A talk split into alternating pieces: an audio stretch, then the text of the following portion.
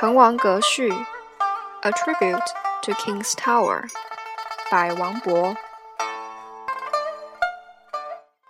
勃三尺微命，一介书生，无路请缨，等终军之弱冠；有怀投笔，慕宗悫之长风。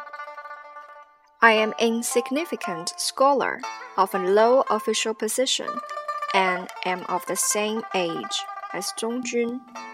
But unlike him, I have no opportunity to serve in the army.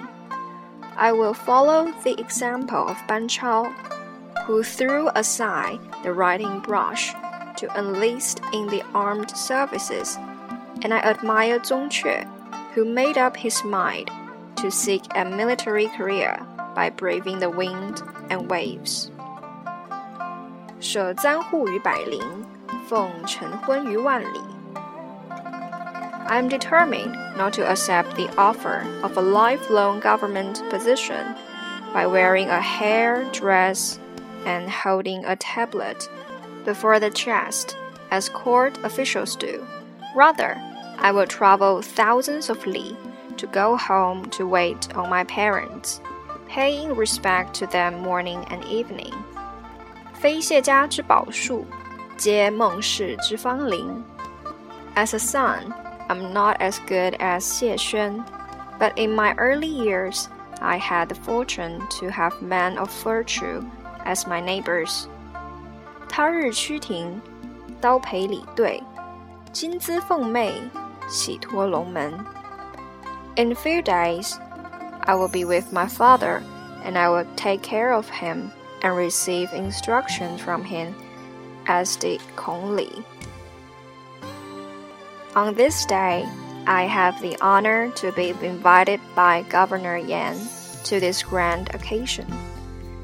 杨意不逢，抚凌云而自惜。终期际遇，奏流水以和残。I er am as blissful as if I had leaped over the Dragon Gate, since I did not have someone like Yang Yi to recommend me.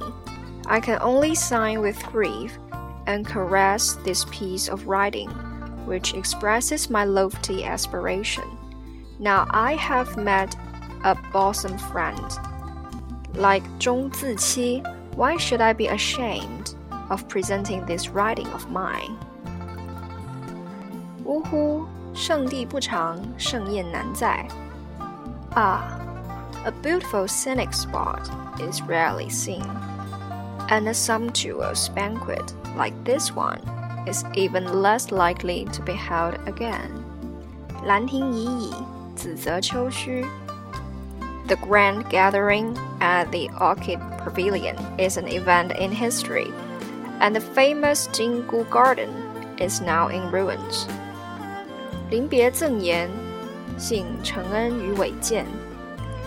I have the good fortune to attend this feast and I would like to leave this farewell message at the time of pairing.